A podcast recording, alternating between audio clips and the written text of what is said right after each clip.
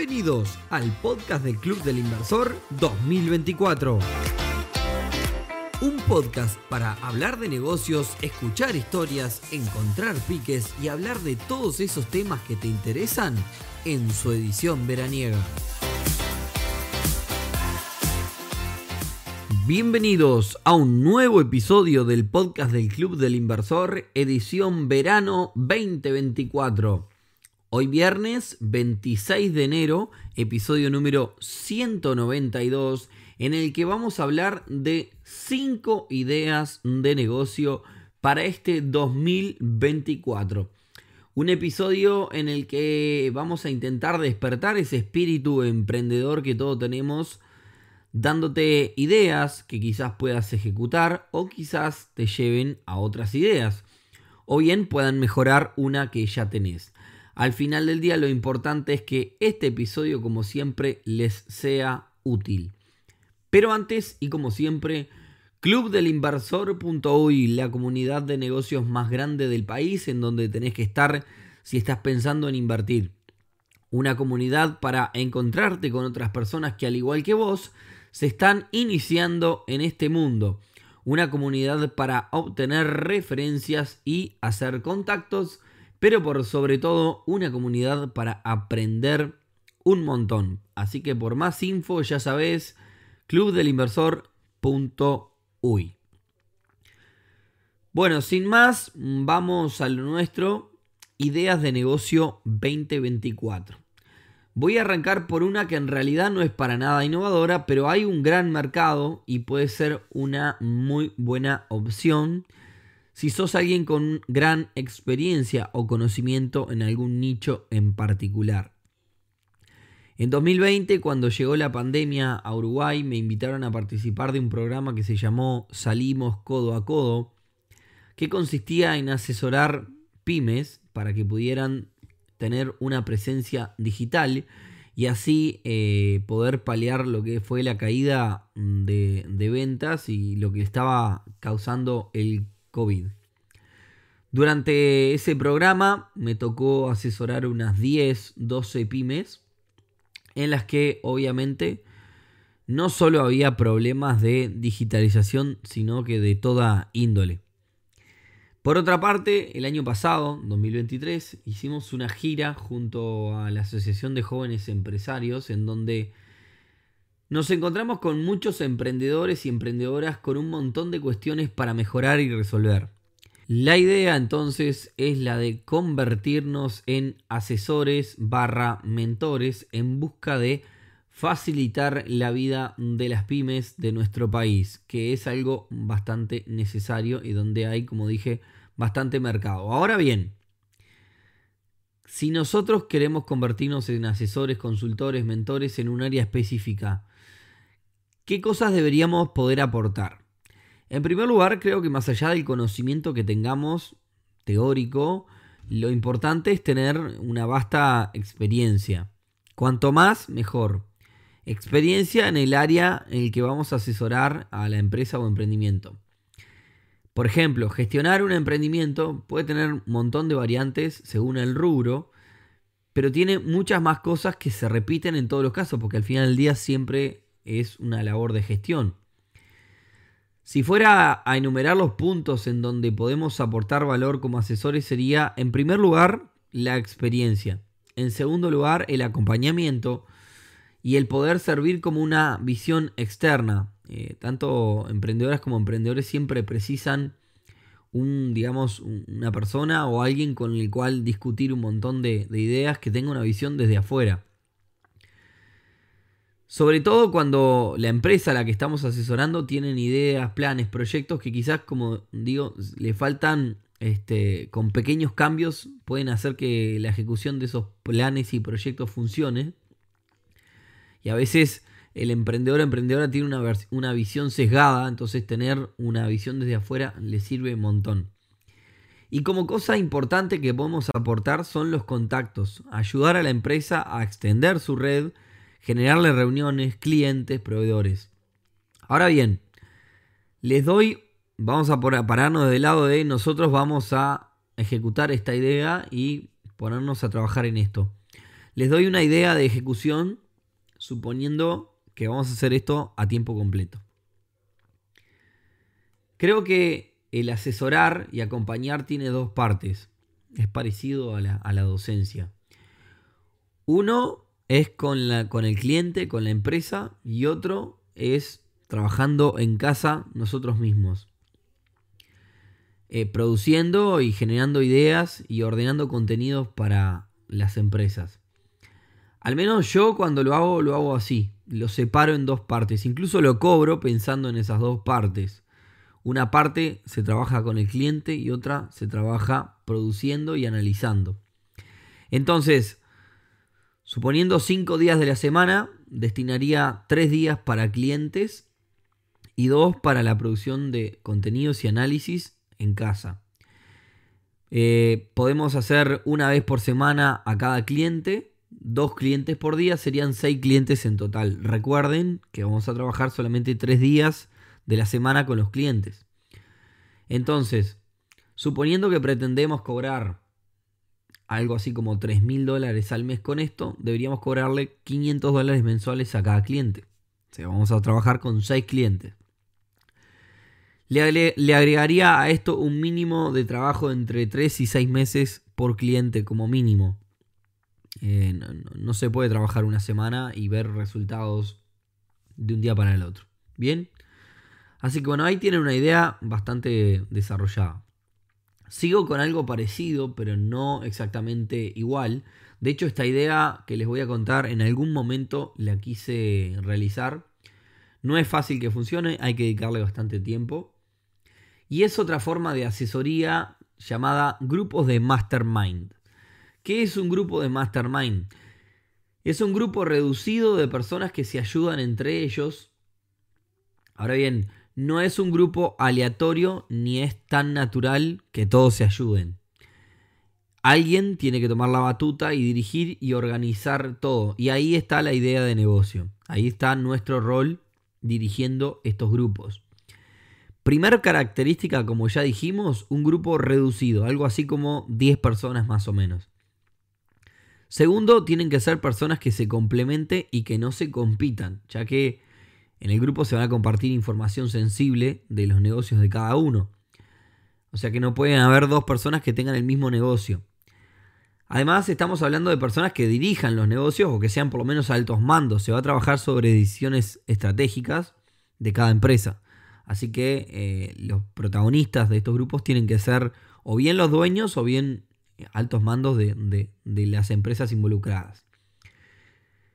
En cuanto a cómo se complementan, bueno, estaría bueno que haya diferentes rubros, pero idealmente todo tendría que tener un hilo conductor. Por ejemplo, eh, se me ocurre empresa de logística, una empresa financiera o un banco, un e-commerce, por ejemplo, de venta de productos, una empresa de recursos humanos, una empresa informática de tecnología, una agencia de marketing, por ejemplo, y ahí como que si, uno piensa en la estructura de una empresa tipo, eh, se complementan. Todas las empresas tienen algo de logística, todas tienen algo de financiera, todo, o sea, a todos les va a servir cada una de esas áreas. ¿Cómo sería la, dinámica? Bueno, si estamos hablando de altos mandos, creo que el rubro del tema, el tema del tiempo es un factor importante. Entonces, no podemos estar trabajando todo el tiempo con esa gente porque no va a tener tiempo para, estas cosas.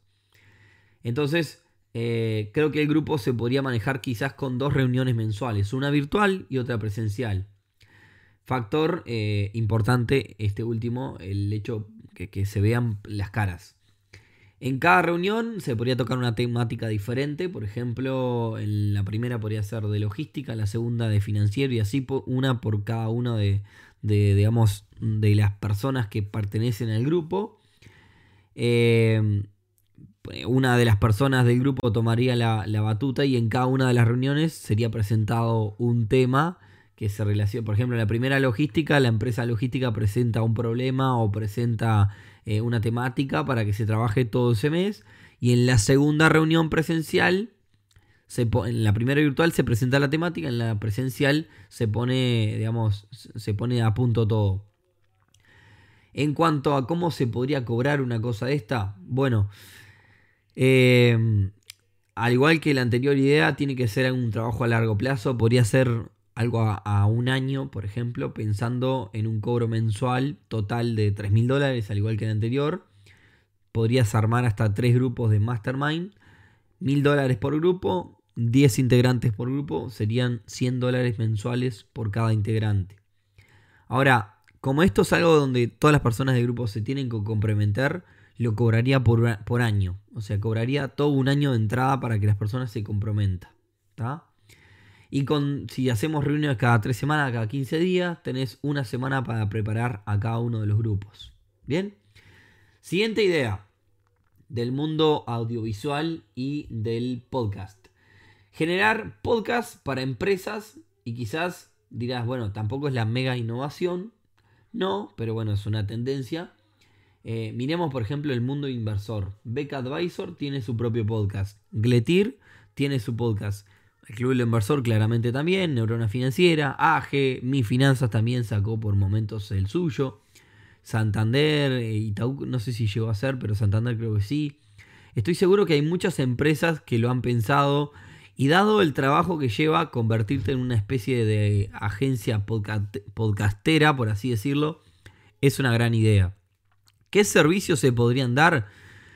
Bueno, se puede llegar hasta donde quieras, desde lo simple de ofrecerle la edición y publicación del podcast en diferentes plataformas a una empresa, pasando por ofrecer la grabación entera del podcast por parte de la empresa o e incluso grabarlo nosotros y convertirnos en la voz de la empresa.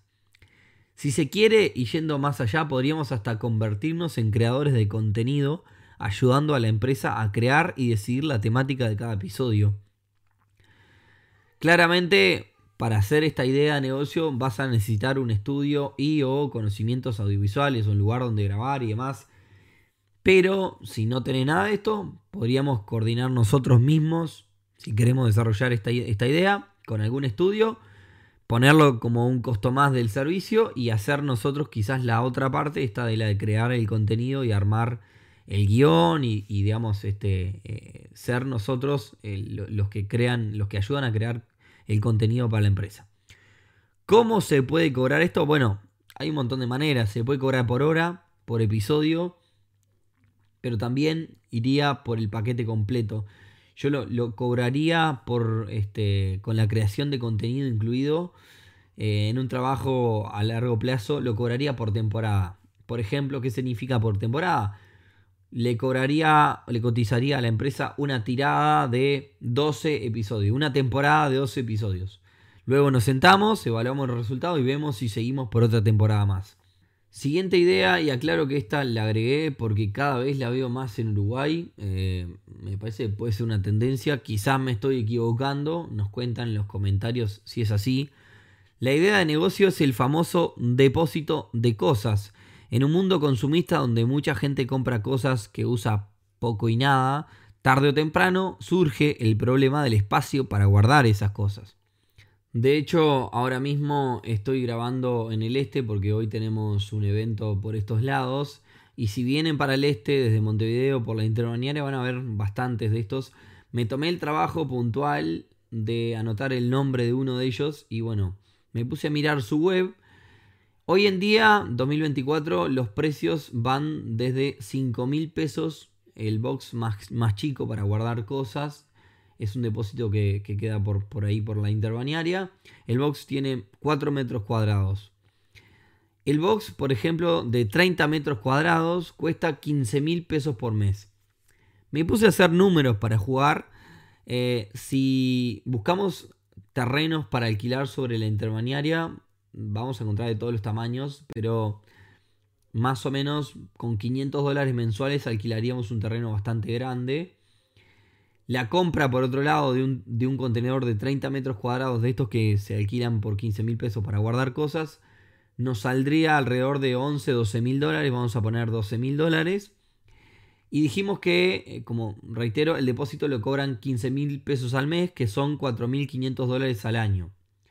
Jugando a que no hubiese ningún tipo de gastos más, en un terreno con 10 contenedores tendríamos una inversión total de 120 mil dólares en los contenedores de 30 metros cada uno y 6 mil dólares anuales de gastos de alquiler. Nos estarían ingresando 45 mil dólares al año, que si le saco los 6 mil de alquiler, nos sobrarían 39 mil dólares al año. Entonces estaríamos recuperando el capital de los 120 en 3 años. Me faltan mil cosas claramente porque los contenedores no tendrían ningún tipo de mecanismo de seguridad ni para abrir ni para cerrar, el personal que cuide el terreno, los gastos del terreno. Pero bueno, les dejo una idea por ahí para que ustedes también sigan haciendo cuentas. Y la última idea de este episodio es gastronómica. Y es algo que también lo he visto crecer bastante, por eso se me ocurrió sumarlo. Y es la cafetería combinada. ¿Qué es esto? Cafetería más librería. Cafetería y peluquería. Cafetería y cualquier otro negocio donde haya que permanecer un tiempo determinado. Me ha pasado de ir a cortarme el pelo y que me sirvan un café mientras aguardo. Entonces, ¿qué tal si vamos tras ese concepto y generamos un doble ambiente? Acá lo complicado para esta idea es el lugar, ya que tiene que tener esa posibilidad de generar este doble ambiente. No puede ser pequeño, porque se tiene que poder, tiene que haber un espacio como para cada uno de los dos negocios. Eh, la idea se orienta a potenciar la experiencia, sobre todo del negocio principal, que claramente no es la cafetería. Es importante, además, este, digamos, realizar un buen trabajo en lo que es ambiente y decoración, eh, porque también esto eh, al final del día es, como una experiencia. Es un negocio que requiere determinada inversión. Eh, pero está bueno. Por otra parte, el café como producto gastronómico tiene un margen mayor al de otro tipo de comida. Por tanto, financieramente tampoco es una mala idea. Puede que incluso el margen del café llegue a potenciar el margen del combo general. Puede funcionar este, con negocios como, me quise hacer una listita, eh, cafetería y consultorio dental y consultorio estético. Podría ser incluso la cafetería el complemento de dos o tres negocios, o sea, no tiene por qué ser uno solo. Eh, un ejemplo de esto es la cafetería coworking, de las cuales ya hay bastante. Este, tener en cuenta que tampoco puede ser masivo el perfil del negocio principal, es decir, no puede ser una peluquería que cobre 50 pesos el corte y atienda a 100 personas por día. Queremos hacer de esto una experiencia y por tanto el precio del producto o servicio del negocio principal tiene que ser alto este, para poder dar una atención más personalizada a un número menor de personas. También puede ser incluso algo más rústico, como puede ser lavadero de autos. Me quedé pensando, eh, el otro día fui a lavar el auto y esperé una media hora más o menos. Eh, y básicamente no me dieron nada. Pero quizás esos 30 minutos que esperé podría haber sido este, sacarle provecho eh, y generar una rentabilidad con una cafetería donde yo me pueda sentar a esperar. Puede ser una tienda de tatuajes para aquellos que van acompañados a, tatuaje, a tatuarse y la otra persona se queda esperando. Un estudio fotográfico o audiovisual. Es cuestión de pensar nomás negocios donde pasamos cierto tiempo o nos quedamos un rato interactuando o conversando con el personal. Bien, y con esto eh, nos despedimos por el día de hoy. Espero que les haya servido. Como siempre, si ejecutan una de estas ideas, nos escriben. Y nada, que tengan un gran fin de semana. Nos escuchamos y nos encontramos el próximo viernes en un nuevo episodio del podcast del Club Inversor. Chau, chau.